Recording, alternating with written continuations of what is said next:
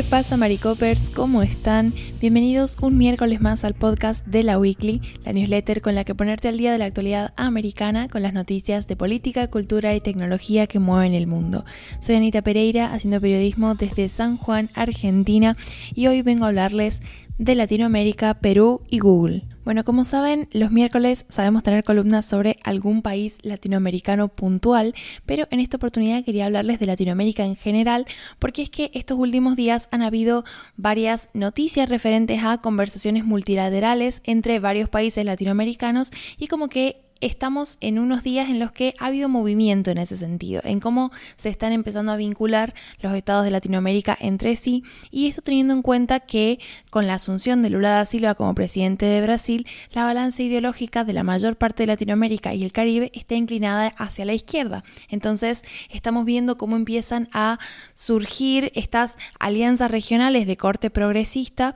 y que tiene que ver con esa facilidad, digamos, de que hay muchos gobiernos de la región en la misma página. Uno de estos titulares es el de la reunión de los miembros de la Comunidad de Estados Americanos, la CELAC, que bueno, mandaron a sus jefes de Estado a Argentina, que fue el país que actualmente preside la CELAC y por eso también fue sede de este evento. Entonces, en esta reunión se estuvieron debatiendo muchas cuestiones que son de importancia regional y llegando a acuerdos que tienen que ver, por un lado, con la posición que toma el Latinoamérica y el Caribe frente al mundo y por otro lado también algunos consensos a nivel interno de cómo resolver o cómo se van a ir gestionando ciertos, por ejemplo, conflictos al interior de determinados países, todas estas cuestiones. Digamos, la CELAC no solamente es la postura que estos países toman para con el resto del mundo, sino también a qué acuerdos llegan internamente.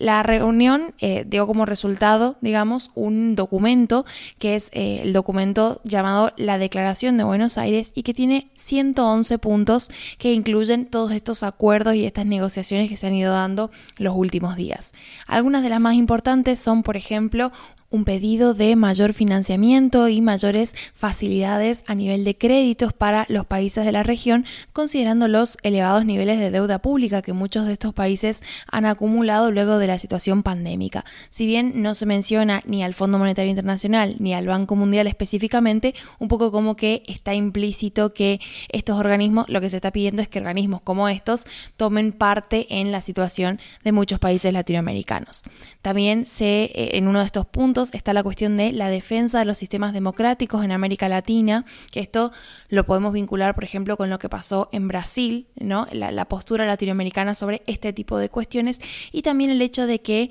adosado a esta defensa de los sistemas democráticos viene la cuestión de que incluso ante situaciones de este tipo es necesario respetar la soberanía de los países y aunque no nombran explícitamente a Estados Unidos, sí hacen una referencia a la importancia y la necesidad de la no intervención. Otro de los puntos tiene que ver con un proyecto regional de ubicar a Latinoamérica y el Caribe como proveedores de alimento a nivel global. Sobre este punto, los mandatarios han expresado una cierta preocupación porque hay un incremento de medidas restrictivas en el comercio con la región justificado en la conservación del ambiente. Es decir, hay muchos países que están citando el Acuerdo de París como una de las razones para no comerciar eh, a nivel de alimentos con países latinoamericanos y del Caribe, porque bueno, como las condiciones de producción de esos alimentos quizás no son las más sustentables. Lo que están diciendo los mandatarios es que en una situación de crisis económica como la que atraviesa no solamente el globo, sino específicamente la región de Latinoamérica,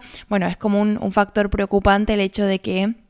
esta sea la razón para eh, incrementar medidas restrictivas de comercio. Por último, también hacen mención, por ejemplo, a la exigencia del levantamiento del bloqueo de Estados Unidos y Europa contra Cuba. Estos son como reclamos históricos, ¿no? Que, la CELAC lo que hace en estas reuniones es un poco como volver a recordarlos y volver a eh, hacer presión sobre estos temas, pero que en realidad se viene pronunciando sobre ellos hace bastante. El bloqueo a Cuba, el reclamo de soberanía argentino sobre las Islas Malvinas, que actualmente están bajo la administración del Reino Unido, y cuestiones similares. Esta gran reunión de jefes de estados regionales atrajo la atención del mandatario chino Xi Jinping, que hizo llegar a estos mandatarios un video elogiando el trabajo de la CELAC. Lo que decía puntualmente, entre otras cosas, es China siempre apoya la integración regional de América Latina y el Caribe, otorga alta importancia al desenvolvimiento de las relaciones con la CELAC y la considera como un importante socio para consolidar la unidad entre los países en desarrollo e impulsar la cooperación sur-sur. Este es un guiño muy importante porque la CELAC desde su fundación, que un poco está compitiendo a nivel discursivo con la OEA, que es la Organización de Estados Americanos. La CELAC en un principio es lo mismo que la OEA, pero sin Estados Unidos, porque, bueno, en, el momento de creación y demás está este resentimiento de muchos países latinoamericanos con Estados Unidos por todas las prácticas de imperialismo que se han dado a lo largo de la historia. Entonces, este guiño de China a respetar el trabajo de la CELAC tiene que ver con eso, tiene que ver con, bueno, eh, posicionarse ¿no? como un aliado potencial de esta unión regional que aparte tiene muchas oportunidades de salir muy fortalecida por este contexto ideológico del que les hablaba antes. Por otra parte, tenemos una noticia bastante importante que incluye a Argentina y Brasil, pero que luego puede ser extendida a otros países de Latinoamérica. Veremos cómo va evolucionando. Pero puntualmente el presidente argentino Alberto Fernández y Lula da Silva en Brasil anunciaron en un artículo que, escribieron ambos y que se publicó en Diario Perfil, ahí en la newsletter les dejo el link, un nuevo capítulo en las relaciones económicas bilaterales que implican el desarrollo el inicio del desarrollo de una moneda común. Les leo un pedacito textual de este texto porque además me parece que ambos se dan a entender súper bien en este sentido. Dice, tenemos la intención de superar las barreras a nuestros intercambios, simplificar y modernizar las reglas y fomentar el uso de las monedas locales. También decidimos avanzar en las discusiones sobre una moneda sudamericana común que pueda usarse tanto para los flujos financieros como comerciales, reduciendo los costos operativos y nuestra vulnerabilidad externa. Esto tiene que ver con el el hecho de que Brasil y Argentina, cuando quieren comerciar, tienen que comprar dólares para establecer ese comercio internacional. Al final termina siendo perjudicial para ambos países porque por un lado está esta cuestión de la vulnerabilidad externa porque terminan dependiendo de los flujos y del precio del dólar, que esto está en función de la economía estadounidense, que también está atravesando sus propios problemas, y por otra parte están los costos operativos de este tipo de transacciones, puntualmente con una divisa como el dólar, que finalmente podrían reducirse bastante con una iniciativa más de corte local. Por ahora esta iniciativa de una moneda común está pendiente, es como muy muy reciente, muy muy nuevo el proyecto, pero me parecía interesante que la palabra que usaran para hablar de esa moneda no fuera una moneda excluyente entre Brasil y Argentina, sino como una moneda sudamericana, lo que abre la puerta a que otros países regionales puedan sumarse a este tipo de moneda y también beneficiarse de justamente las oportunidades que están viendo estos dos líderes al plantear este proyecto. Y vinculado con este mismo artículo, de hecho lo mencionan y por eso me, gustaba la idea de traerlo a colación, hacen una referencia al Mercosur, que es una sigla que les debería sonar si leyeron la newsletter con los 10 titulares que vamos a estar siguiendo durante 2023, porque ahí hablo un poco de la cuestión de las alianzas regionales, que es puntualmente de lo que habla esta newsletter, y puntualmente el Mercosur, que es un organismo, justamente como sus siglas lo dicen, Mercado Común del Sur, un organismo de corte económico que tiene miras a esta integración regional. Entonces, con la propuesta de la moneda compartida y con Lula da Silva de nuevo en el poder en Brasil, que tiene una mirada un poco más... Em, latinoamericanista en el sentido de tener acciones en conjunto con otros países de la región, podemos empezar a ver que quizás tiene una mayor eh, relevancia. Y lo que dicen puntualmente en este artículo es, la relación fluida y dinámica entre Brasil y Argentina es fundamental para el avance de la integración regional. Junto con nuestros socios queremos que el Mercosur constituya una plataforma para nuestra integración efectiva al mundo a través de la negociación conjunta de acuerdos comerciales equilibrados que respondan a nuestros objetivos estratégicos de desarrollo. Quizás, con un poco de suerte, esto implica que finalmente vamos a ver el tan esperado acuerdo entre el Mercosur y la Unión Europea, que viene estando en, el freezer hace un montón de años, pero bueno, en una de esas finalmente se logra. Ahora, para, rematar esta columna, quiero hablar de una figura que estuvo desentonando bastante en el marco de todas estas negociaciones izquierdistas y más bien eh, progresistas en términos de eh, alianzas regionales y demás, que es el presidente de Uruguay, Luis Lacalle Pou. Lacalle Pou es defensor de los principios neoliberales de apertura, asociación de libre comercio y de hecho eso le ganó un pequeño conflicto al interior del Mercosur, del que hablé en esta edición de los 10 titulares de 2023 por si lo quieren revisar, pero lo que se, que se evidenció en estos últimos días es que no solamente no termina de estar de acuerdo con esta propuesta de patria grande, que un poco se está empezando a cocinar entre estos países porque tienen gobiernos de izquierda ahora en este momento, sino que además eh, lo evidenció bastante. Y esto se vio sobre todo en la reunión de la CELAC, porque en un momento él toma la palabra y habla de que eh, como el organismo tiene cierta ideologización, y dijo, hay países acá que no respetan la democracia, los derechos humanos ni las instituciones,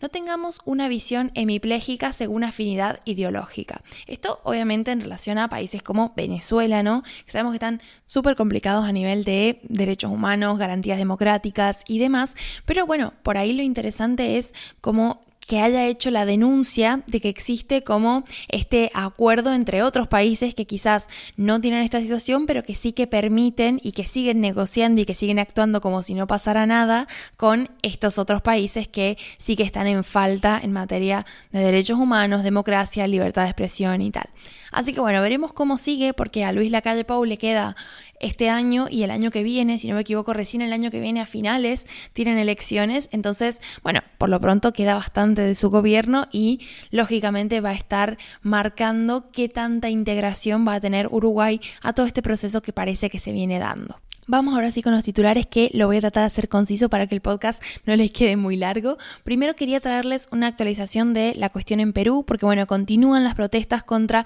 la actual presidenta Dina Boluarte. Sabemos que son protestas que vienen desde diciembre, cuando fue aquella secuencia fatídica en la que finalmente destituyeron a Pedro Castillo y asumió su vicepresidenta Dina Boluarte como presidenta de la nación. Esto no ha sido muy bien recibido por gran parte de la población que desde desde entonces están con marchas y manifestaciones constantes en contra de Boluarte porque piden, entre otras cosas, que se vuelva a llamar a elecciones. La Confederación General de Trabajadores de Perú convocó una marcha nacional para este martes 24 de marzo, de la que estuvieron participando incluso contingentes de gremios y sindicatos del sur del país que viajaron especialmente a Lima, a la capital, para participar de esta movilización.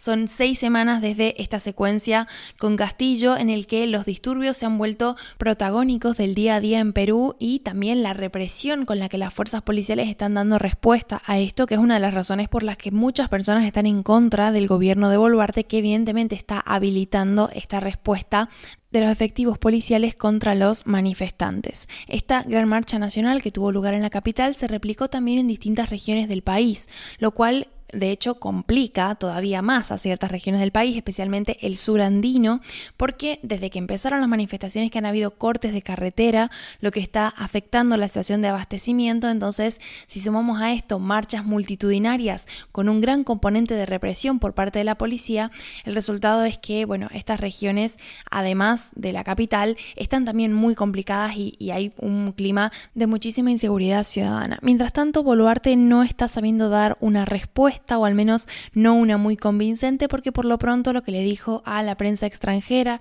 en una conferencia en la que lógicamente se le preguntó sobre lo que está pasando hace seis semanas en el país del que es actualmente presidenta, ella dijo que es víctima de una campaña de odio del expresidente Pedro Castillo y que, o sea, y su propuesta, digamos, su, respuesta a esto fue un llamado a una tregua nacional para poder empezar a entablar mesas de diálogo y fijar agendas con cada región para tener en cuenta sus necesidades. El tema es que mientras ella dice eso en la prensa, luego está la policía abriendo fuego contra los manifestantes y bueno, es un mensaje bastante contradictorio y difícil de asimilar. Ahora bien, el segundo y último titular tiene que ver con Google, puntualmente con una demanda antimonopolio que le presentó el Departamento de Justicia y los estados, incluyendo estados como California, Nueva York, Colorado y Virginia. La demanda lo que alega es un monopolio ilegal del mercado estadounidense de anuncios digitales. Puntualmente lo que decía el texto es que Google usa su dominio sobre la tecnología de publicidad digital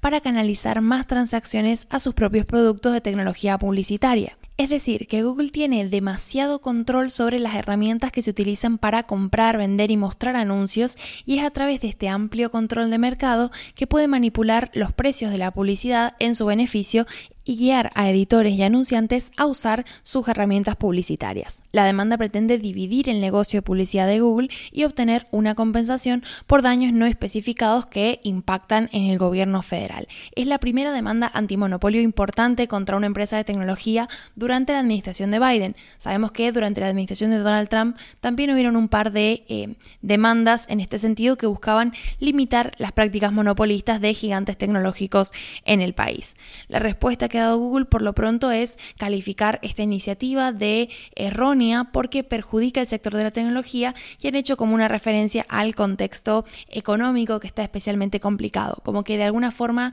lo que lo único que logra la administración de Biden al presentar este tipo de demandas contra empresas es perjudicar un sector en el que Estados Unidos es bastante fuerte y que además genera muchos puestos de trabajo. Entonces, esa es un poco la postura de la empresa que bueno, es bastante evidente, ¿no? Desde dónde se posicionan y desde dónde están diciendo esto, pero luego estaremos siguiendo cómo avanza esta cuestión y qué tan lejos llega finalmente esta demanda y finalmente cómo se resuelve. Así que bueno, eso ha sido todo por mi parte. En la newsletter hay enlaces para todo, para profundizar en los titulares, para leer sobre otros temas que también nos parecen interesantes, aunque no les hayamos dedicado un titular al respecto. Así que nada, me retiro, que tengan un muy lindo miércoles. Adiós.